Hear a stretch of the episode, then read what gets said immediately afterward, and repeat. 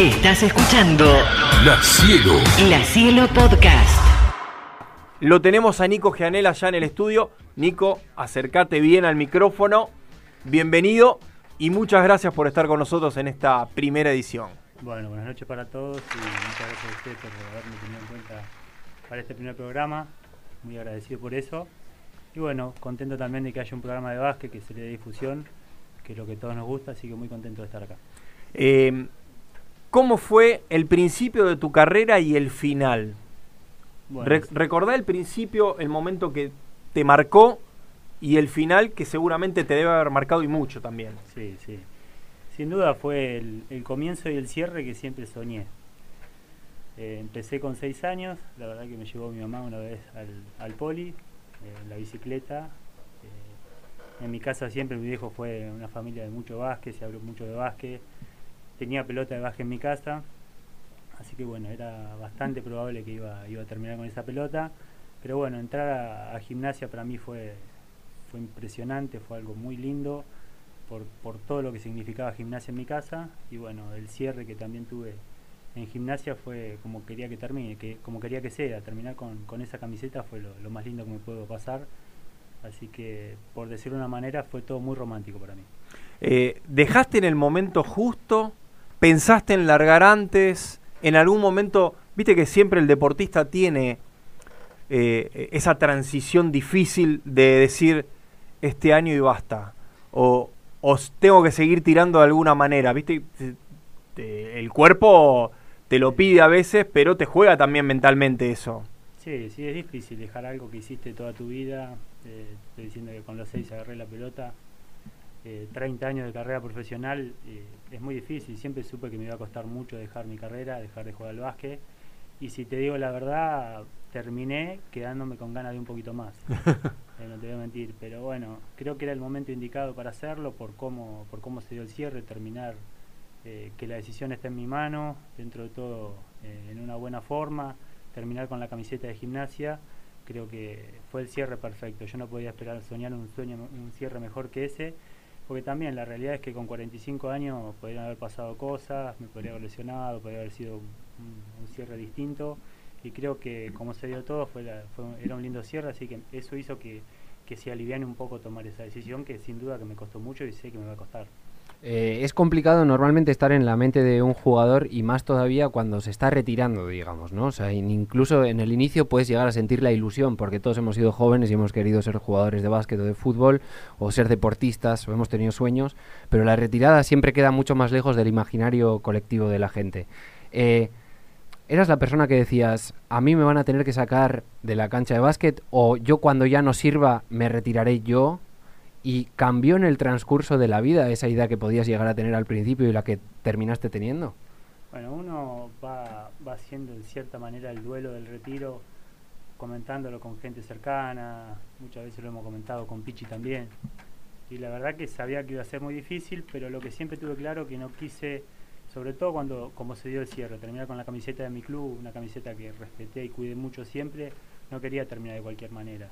De hecho, me costó tomar la decisión de, de volver a jugar en mi club ya en una edad avanzada, porque volví con 40 años, porque me lo tomé con mucha responsabilidad y quería volver bien. No quería volver como un referente para la foto, sino que quería volver a ser protagonista importante y quise terminar así en buenas condiciones y no estirarlo y dilatarlo porque por el respeto más que nada que le tuve siempre al club. ¿no? Lo que pasa es que tampoco se puede mantener en una carrera de tanto tiempo el nivel, y más cuando va avanzando el tiempo. Entonces, en- el caso tuyo fue un retiro soñado, pero no está mal retirarse sin brindar lo que uno brindaba en algún momento, porque vos eh, recién leíamos, fuiste eh, destacado por la Asociación de Clubes de Básquet de la República Argentina, Paolo Quintero y vos. Bueno, no todos se pueden retirar de esa manera. Es decir, lo tuyo fue soñado. eh, soñado porque tuviste protagonismo, porque te doblaban en las marcas, porque el equipo hacía el scouting pensando en vos. Pero muchas veces, a mí yo discuto muchas veces de retirarse en esa postura. Yo creo que me retiraría eh, jugando, aportando lo que pueda, porque desde el banco también aportás mucho, Nico. En los entrenamientos aportás mucho. Es decir, vos fuiste un hilo conductor para toda esta camada de jugadores de gimnasia. Sí, de hecho, en charlas que tuvimos vos me aconsejabas seguir jugando, tratar de jugar todo lo que puedas, disfrutarlo, porque esto es así, si estás bien y podés seguir, seguí hasta que te dé la máquina, ese fue el consejo tuyo y siempre lo tomé, pero creo que en este caso eh, se dio un poco acompañado de todo el reconocimiento que recibí por la gente de gimnasia, quiso que sea un cierre, hoy decía romántico, es eso, me encontré con, con muchas cosas lindas, creo que mejor cierre no pude haber tenido, eh, lo que me encontré en mi vuelta a gimnasia fue algo que nunca, nunca hubiese imaginado, todo el cariño que me dieron, y no solo en gimnasia, sino en, en la Liga Argentina. Creo que mucho, mucho respeto, uno por ahí cuando entra en una edad, por decir 40 años o, o arriba, uno empieza a sentir que molesta, como que te quieren sacar del medio, y en ese, en ese sentido sentí todo lo contrario. Yo No solo- recuerdo, Nico, el, el año pasado eh, a Gimnasia lo elimina Alianza Viedma en el Polideportivo. Sí. ¿sí? Es una imagen Sí. que me quedó porque Alianza Viedma definió, la serie fue muy pareja, muy pareja, se definió prácticamente por un punto en la última bola y, y los de Alianza Viedma en vez de, bueno, ¿viste? abrazarse y uno por uno pasaron a saludarte a vos, eh, mucho respeto, eh, algo increíble, yo no lo había visto, es decir, el ejemplo ¿no? que transmitís vos desde tu forma de ser y del ejemplo que pones dentro del campo de juego. Bueno, cuando hablo de reconocimiento, un poco todo esto, que me encontré con, con eso, que después de cada partido, no solo compañeros que me han tratado en el club mil maravillas, pero me encontré con rivales, árbitros, eh, no sé, jugadores de todos lados, no había cancha que no me decían, che, dale, seguí un año más, no te retires. Y la verdad que eso para un jugador que ya está en el cierre de su carrera es algo increíble, lo disfruté mucho y soy muy agradecido por el trato que tuvieron todos conmigo y en cierta forma si se fue dilatando mi retiro fue por, por todo ese cariño que recibí y reconocimiento. ¿Cómo el básquet eh, acostumbra a hacer este tipo de cosas? Porque yo recuerdo, a ver, lo tengo a Nico acá, eh, pienso lo que vos estabas nombrando, lo que le sucede a él también en ese partido final, y la primera imagen que se me viene es Escola, el saludo cuando los rivales lo aplaudían. La otra imagen que se me viene es Manu Ginobili en Brasil, en plenos Juegos Olímpicos, cuando los rivales y el estadio lo aplaudía en la salida. Digo, el básquet también... eh, ese, ese recuerdo es, es algo indeleble eh, para cualquier jugador que haya tenido una trayectoria, en este caso también como la tuya. Sí, son cosas que uno realmente cuando empieza, entra en cierta edad que uno se pone más sensible y lo deportivo va quedando un poco de lado. Creo que recoger todas estas cosas, reconocimiento, cariño, no solo de compañero, cuando lo recibís de otro lado, de afuera, creo que le das muchísimo valor y es lo que me hizo estar muy orgulloso de la carrera que tuve, más allá de los logros deportivos, que creo que cuando uno está terminando empieza a ver otras cosas que terminan siendo la- las que son más importantes, como son los valores, y la verdad que me he sentido que, que me devolvieron muchísimo cariño, así que eso me hace sentir mucho, muy orgulloso. Eh, vamos a tener anécdotas, ¿no? Fu, Yo tengo un par, Bueno, vos también tenés. pero Pero, ya querés arrancarnos. yo tengo cosas que me han contado, algunos jugadores de la generación dorada, compañeros de Nico, dando vueltas por el mundo, Italia, España. ¿Ya te parece? No sé, ¿querés que... ¿Querés ir a una tanda? No sé qué querés hacer, Pichi. ¿Querés No, charlar no, de como esto? quieras, como como vos quieras. quieras. Yo- Que a no mí me parece- mal, ¿eh? ¿eh? Que no me hagan quedar mal, ¿eh? No, para No, nada. no, no. Si vos has hecho, vos te podés imaginar, Nico, que en toda tu trayectoria. Recién Inigo dijo España. Eh, ¿Cuál fue? escuchar el acento español, ¿eh? ¿Viste? cerca, Por eso lo sumamos nosotros, porque no sabe nada de básquet, pero sale bien al aire. Claro, ¿No viste? Escuchalo. ¿Cuál fue el mejor institución, club que te sentiste? Sacá Granada, porque Granada estuviste ocho años. Ocho años. Sí. ¿Cuál fue? Y Plasencia. Sin duda que fue el año que por ahí siento que volví a disfrutar el básquet, volví a disfrutar. Yo ¿Fue el primero, Plasencia?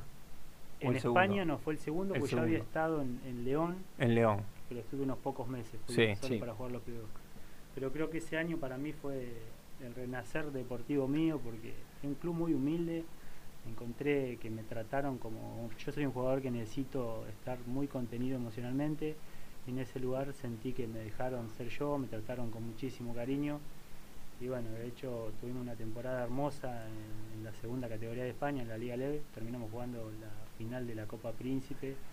Y lo bien que me trataron hizo que, que recupere la alegría de jugar al básquet y me terminé, terminé teniendo un gran año, pero por eso, porque me sentí muy, muy cómodo. Vamos a entrar después en algunas anécdotas de Estudiante de Olavarría, cuando Hernán Montenegro jugaba con vos en el equipo. Pero recuerdo que Hernán te conoce tanto porque estuvo muy cerca tuyo en esa etapa y ya vamos a contar. las Sí, la habitación. estuviste compartiendo el cuarto. Uy, hay que bancarlo el loco Montenegro. ¿eh? Bueno, Hernán, cuando vos estabas en Italia, eh, te llama y te dice, Nico, eh, tenés que venir a España, tenés que recuperar lo que sos, y vos dejaste de lado un contrato para cobrar, te diría que un 20% de lo que estabas cobrando en Italia. Y encontraste en Plasencia ese lugar que Hernán decía, este lugar es para Nico. Le digo, Hernán, vos estás loco, estás loco, porque Nico está cobrando en Italia, sí, pero no es feliz. Y ahí fuiste feliz. Bueno, Hernán, si hay algo que tengo los mejores recuerdos de él, que después ya entraremos a contar un poco todo lo que vi con él, pero para mí fue una persona que, un corazón muy puro, la verdad que conectamos de ese lado y escuchar lo que me diga él, para mí era palabra santa y no le robo, porque sin duda que sabía que yo necesitaba estar contenido, España era el lugar ideal para mí, sobre todo ese club, y la verdad que siempre le voy a estar agradecido, no solo por eso, sino por, por todo lo que me ayudó en mi carrera, fue, tuvo palabras conmigo cuando llegó a estudiante me apadrinó, fue, me agarró en el brazo y me entendió. Y nunca me voy a olvidar el consejo que me dio él. Vos en la cancha no tenés que pensar, no pensés mucho, disfrutar. Y tenés razón, la verdad que Y aparte, Nico, Plasencia, para los oyentes, eh, un equipo amateur. No, No, no, no. no es que vos ibas a... vos venías de un equipo profesional y te fuiste a un equipo amateur. Cuando Entrenaban llegué- tres veces por semana enfrente al río, había veces que entrenaban. cuando llegamos el primer día, llego con mi madre y mi mamá, bueno, fuimos con ella, me acompañó y bueno, el primero que encontré a un compañero que bajaba de una furgoneta con la tabla de surf en pata, a entrenar, dejó la tabla y se bajó en pata.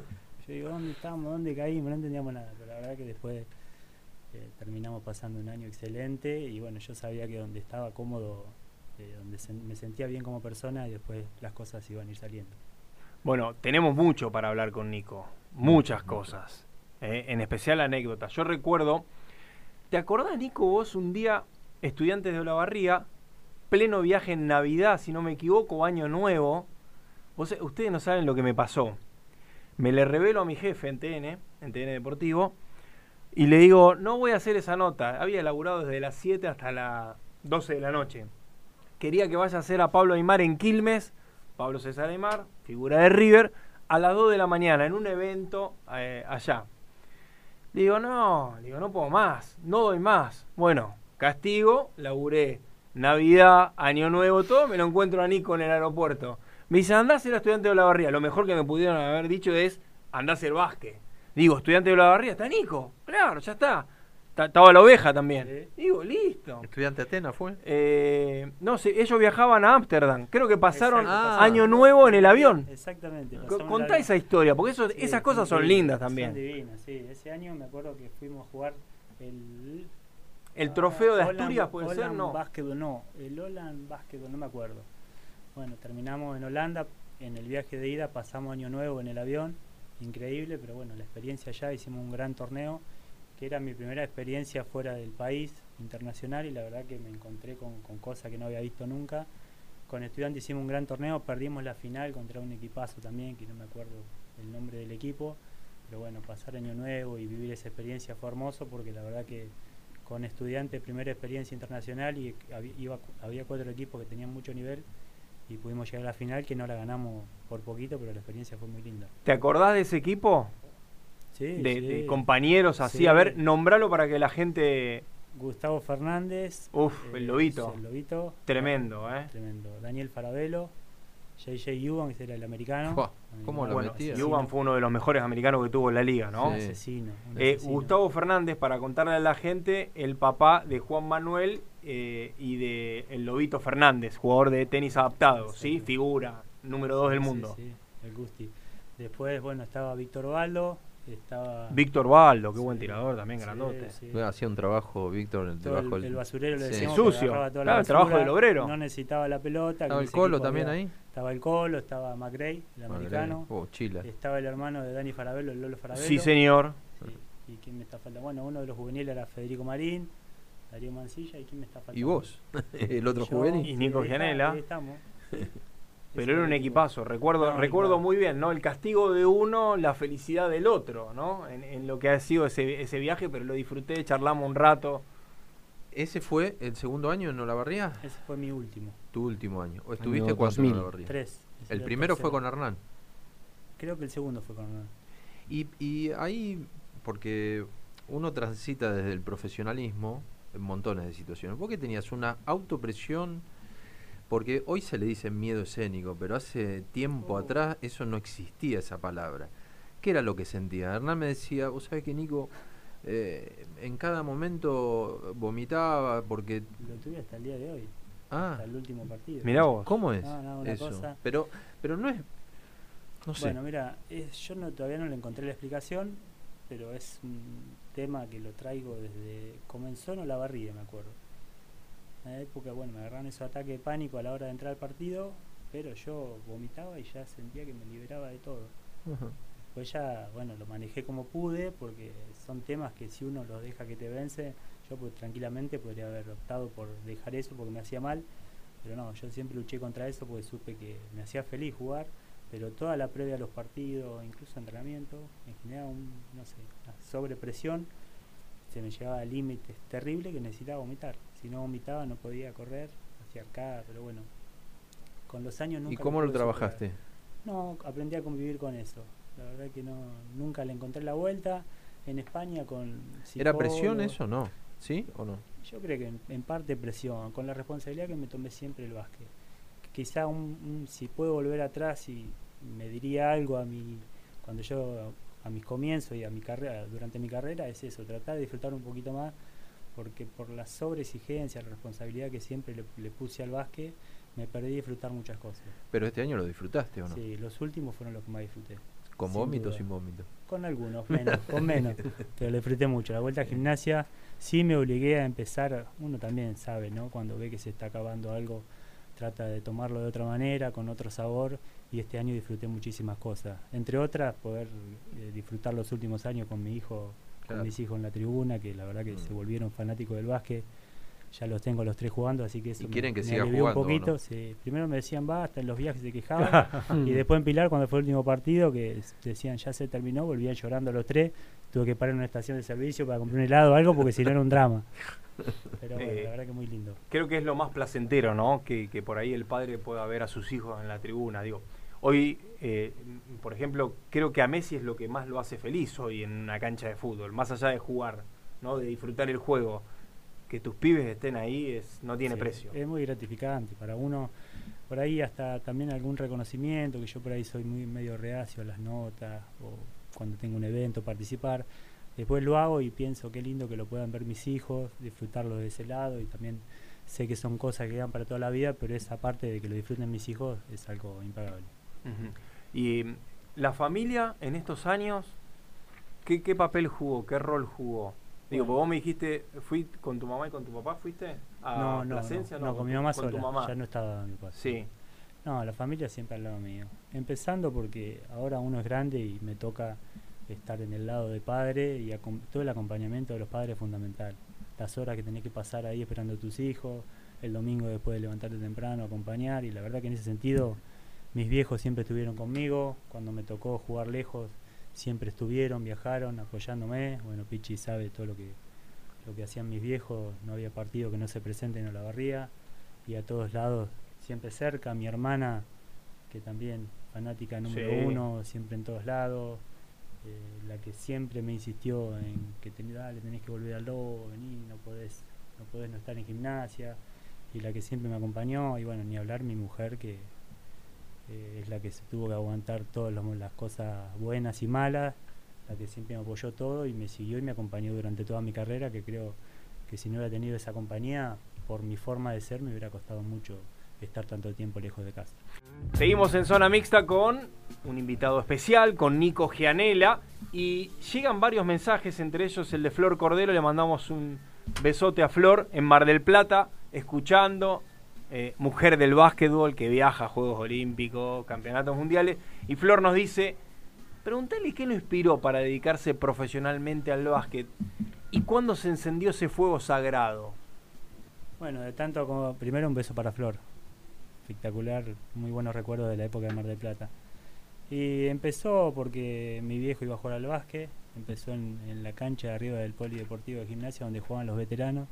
Me arrastraba, me llevaba ahí. Bueno, la pelota estaba en casa, picando. Dice una tía mía que yo picaba gateando, así que imagínate, no tengo recuerdo, pero empezó muy temprano. Así que bueno, ya desde que toqué la pelota siempre supe que, que iba a terminar jugando. O sea, Pichi, pará. Esto me hace ilusionar. Digo, vos y yo en veterano podemos inspirar a otros chicos, ¿no? ¿O no? O, no sé. se- los pibes Pero ya se dejamos, van a deprimir. Ya dejamos de gatear, como él. claro, no, eh, claro, era, era diferente la historia, ¿no? Sí, totalmente Eh, sí, lo- los vamos a deprimir a los pibes. Mejor que no nos vean jugar eh, eh, en esta historia basquetbolística. ¿Y ¿Dónde haces el clic, Nico? ¿Ahí en, en España, cuando te vas a Granada?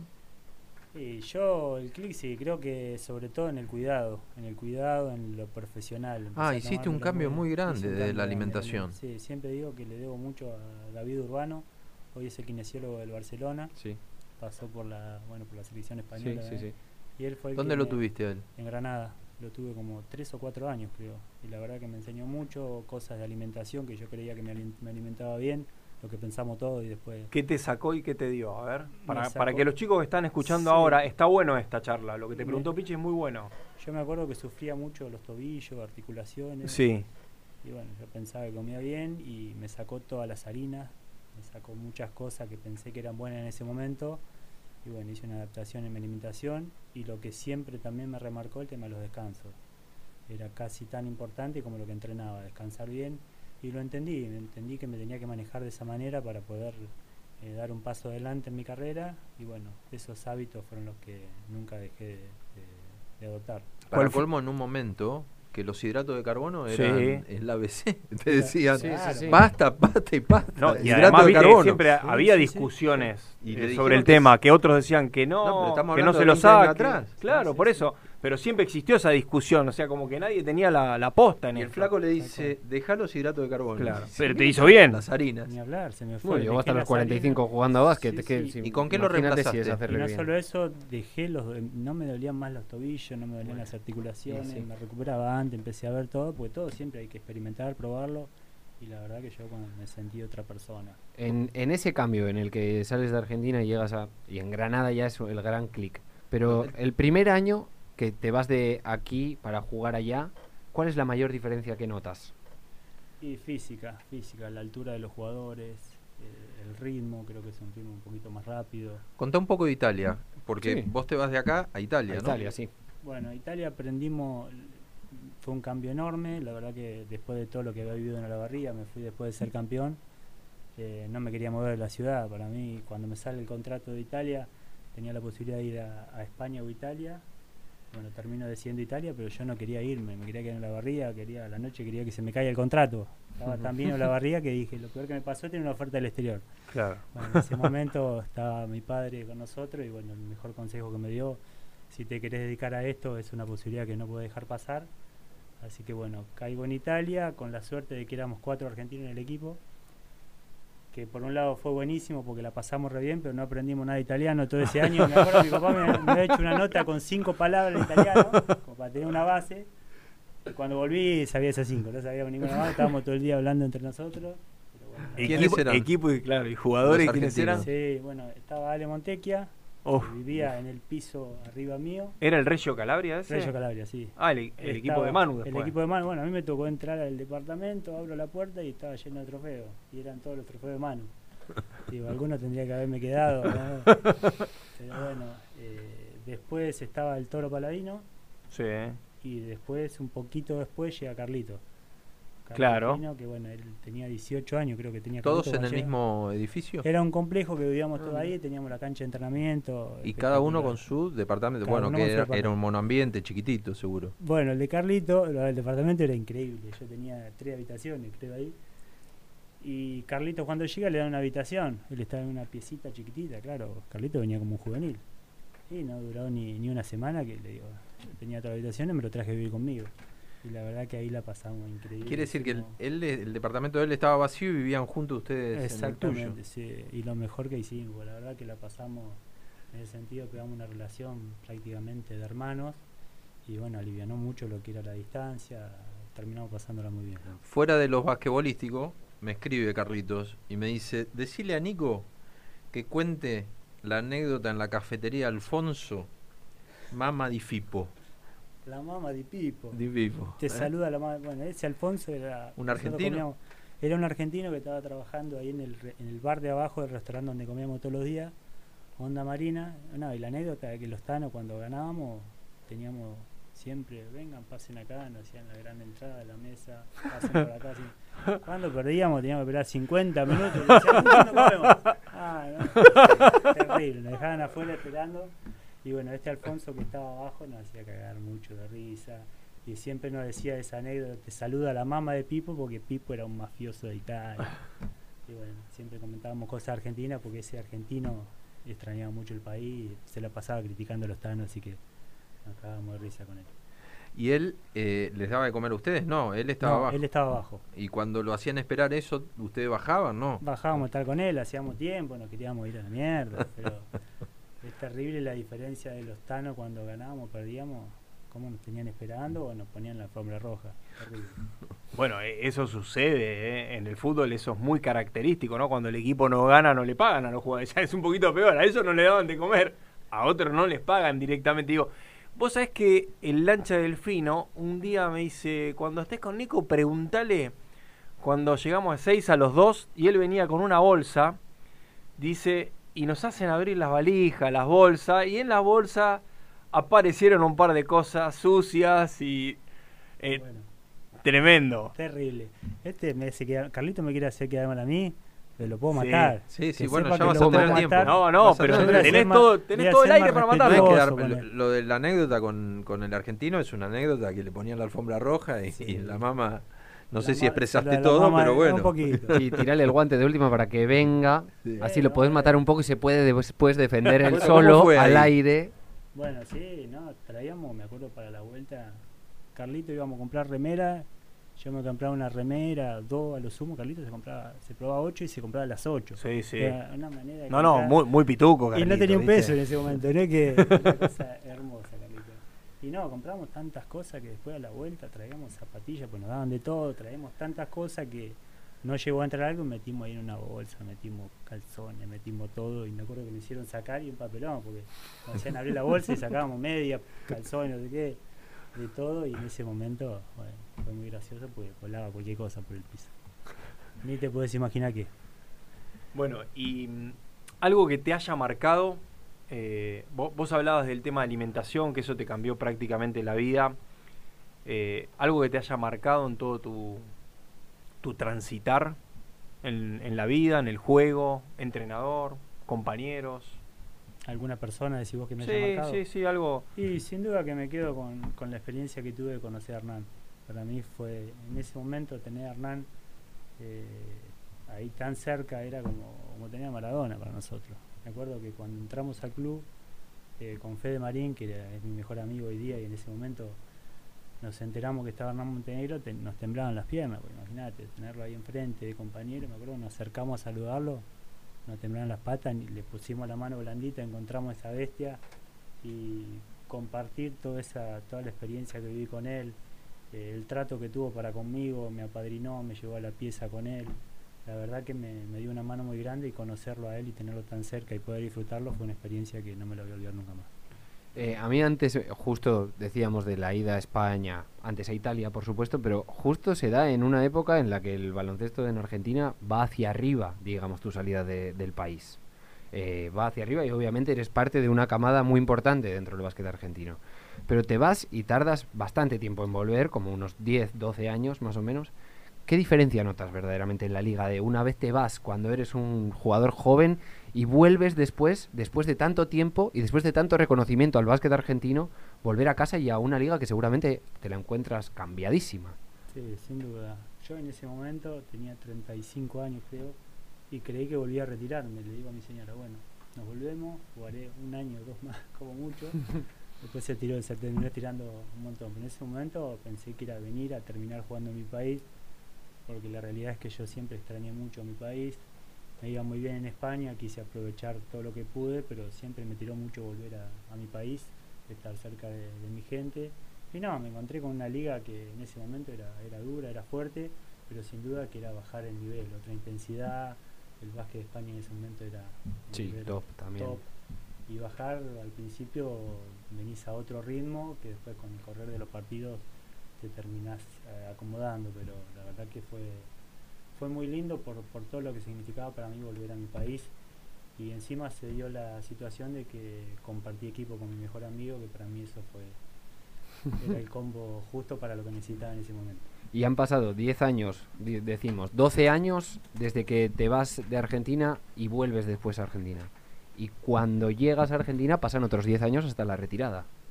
Sí, no, ¿Hay habido otro cambio dentro de la liga? ¿Ves que dentro de lo que dices, no, volví, todavía seguía siendo una liga muy competitiva, ha podido llegar a cambiar dentro del nivel, con el tema económico, con todo lo que sucede en un país como, como este?